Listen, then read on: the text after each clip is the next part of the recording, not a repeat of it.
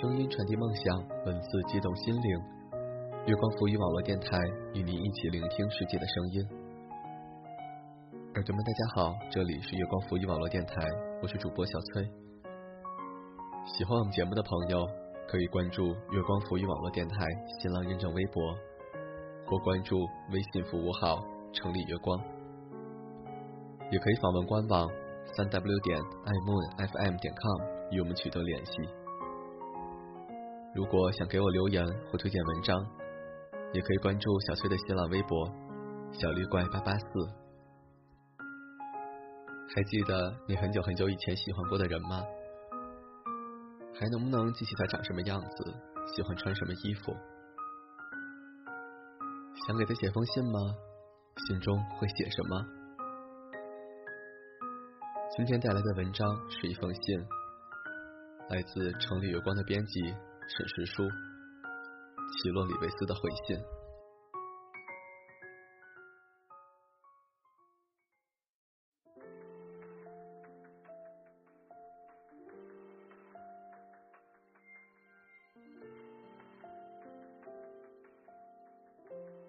L 小姐，夏天快乐。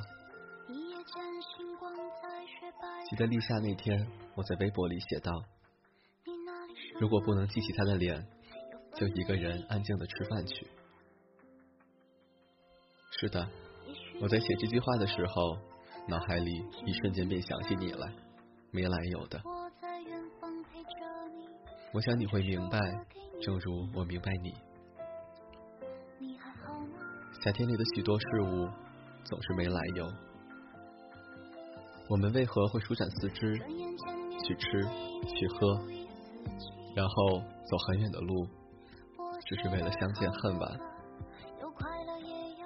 这生命里诸多理不清的细微啊，感冒、颓废、难以启齿的心动，皆是从没来由开始，周而复始，最后大多数却都止步于下落不明。这是来自宿命的哀伤，也是来自生命的本能。我想，如果幸运的话，这期间我们会遇到爱，遇到性，遇到了解。但这有什么好稀罕的呢？就像你说的，每个人生来孤独，而这短暂的快活，也不过是天上的白云乍里乍去，就像我们去楼下喝酒吧一样寻常。这种毫无意义的情感发泄，如能克制的，我便全盘接下；如果不能，大概飞蛾扑火也算是一种快乐。以及这些年我对你的爱慕，一直小心翼翼的隐藏于各种记在细微之中，阴差阳错的，反倒成了你口中经得住寂寞的人。我时常觉得。写信是件很温柔的事儿，那些情感里的诸多隐晦都可以镶嵌进去，暗地里生出一朵朵花来。但现在我却再也写不下去了，总觉得这样天真浪漫的诗意是年少才该有的。现在的我时常要为了生活的重复与困顿而发愁，缠缠绕绕的。到最后什么也不想说了，因为觉得同人说一大堆无用的话，还不如睡一觉或吃一顿来得更实际。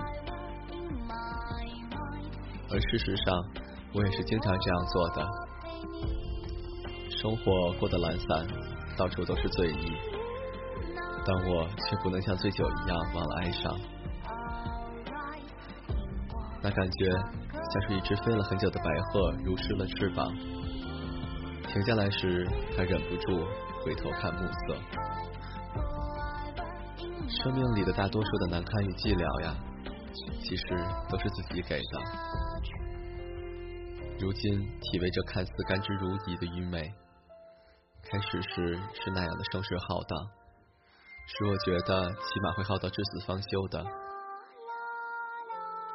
我还记得当时的风，夹着冷冷的月色，多像你的发，细细密密的发。突然的，我就这样记起你的脸来。嗯，该怎么来讲这种心下一沉的感觉呢？觉得倒有点像一只野猫窜入了野花的丛林，消失不见。虽是那一刹的惊艳，连梦与故事都少了。黄碧云说：“从今我会觉得愚拙一些，因而得智慧，不爱智慧。愚拙我会，我一直都是这样笨拙的生活过来的，同个热情的蠢货一样吃喝。在我现在这个热情的年纪，心底有时甚至有个声音在说。”吃吧吃吧，在这全身心都饥饿的年纪，吃得下，世界就是你的。在胖子的感官里，估计只有大概你的体重会抱着我造梦，才可以与之相互媲美。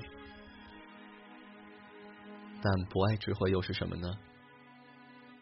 我这几年一直单身，没有过爱人。从前爱过的 L 小姐，也成了鸡肋一样的存在。我开始记不起你的脸，但还记得你的发，细细密密的发。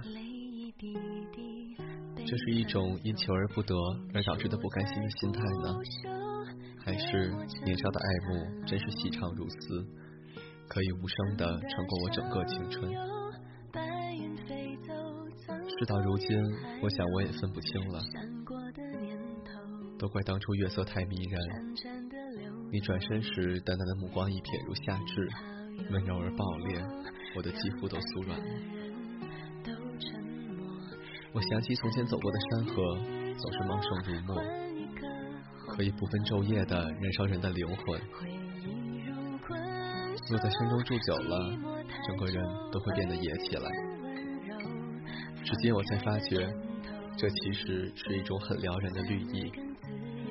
但我现在也不想走近了，一来路途遥远，二又不想一个人单枪匹马，便只好什么都折堕。实在觉得无话可说，便抽一支烟来压一压心里那些隐秘的欲望。秘密与欲望，全是来自不可预测的明天，但回忆却是个抽丝剥茧的过程。开始，你期待的是娇艳欲滴的鲜花，最后结出的却是清香扑鼻的芒果。如此一想，便觉得生命真是好。七月份已约好和好友们出去玩，期间我们会去桂林，看山看水都好。我们见面时会说什么呢？大概都是一些无关紧要的小事儿吧，也许关于吃，关于从前，关于蓝色的天空和似玫瑰般绽放的云团。这种满心期待的等待，倒是跟孩提时年关出进，等待母亲回家时那种快乐有几分相似。其实很多时候都是这样，不能走近的，便等一等好了。早上排队等买热气腾腾的油条豆浆，晚上又在等冒着香气的蛋炒饭。要知道，吃不饱时最想念。我可以不吸烟不喝酒，但是不能挨饿。在这缺爱缺脸缺爹之后就要萌成狗的年代，食物算是我最别致而温暖的安慰。深夜出门去点一份热气腾腾的馄饨，撒上一勺葱花，对我来说就是人间美味。吃饱了胃，抽到了心，平时稠密的思念好像也就能轻上几分。看起来这世界也不是说缺了谁就不行。你看，只要心怀山河，吃胖后的胖子也能神情如烟。我也想过要养一只猫，但总由于各种客观的原因而作罢。但我想总会养的。要送的萨摩叫饭团儿，日后我养的猫就叫肉粽吧。我老家有一只母猫，浑身杂黄色，没有名字，生了一胎又一胎的猫崽儿，但最后都被奶奶送了人。记得细十年间，一夜正好停电，只听见黑暗中它喵喵的走进我的裤脚，蹭了蹭便盘身睡下。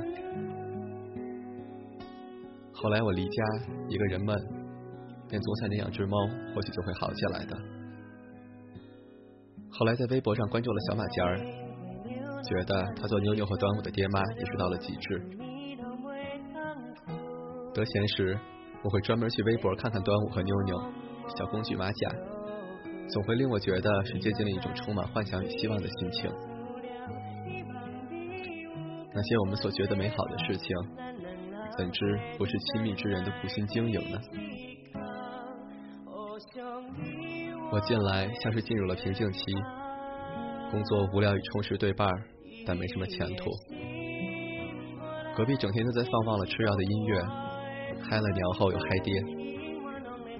因天气闷热，吃与喝也成了将就。而我在写这篇文字时缓慢而吃力，但最后总算是挤出来了。对自己灰心失望，也同时松了一口气。想起从前有一个人对我说：“写作这一条路很难有出路，但你的方向是没有错的。”那时我们聊天叽叽喳喳讲了三个钟，很是尽兴。人大了，个人有个人的追求，我也有我的，这是人之常情。但我想，那样的过往再也不会有了。夜路漫漫。路上珍重，愿我前程似锦，你也会好到无人可及。昨夜梦见抠门的老板说加我工资，一高兴给笑醒了，郁闷的骂了句靠，然后起床刷牙洗脸时，发觉香橙味的牙膏泡沫闻起来有些香甜，多像雪初时的惊喜，闯入窗台的新枝。窝在脚边酣睡的猫，我想你，天色正晴。如若不能记起他的脸，就一个人安静的吃饭去。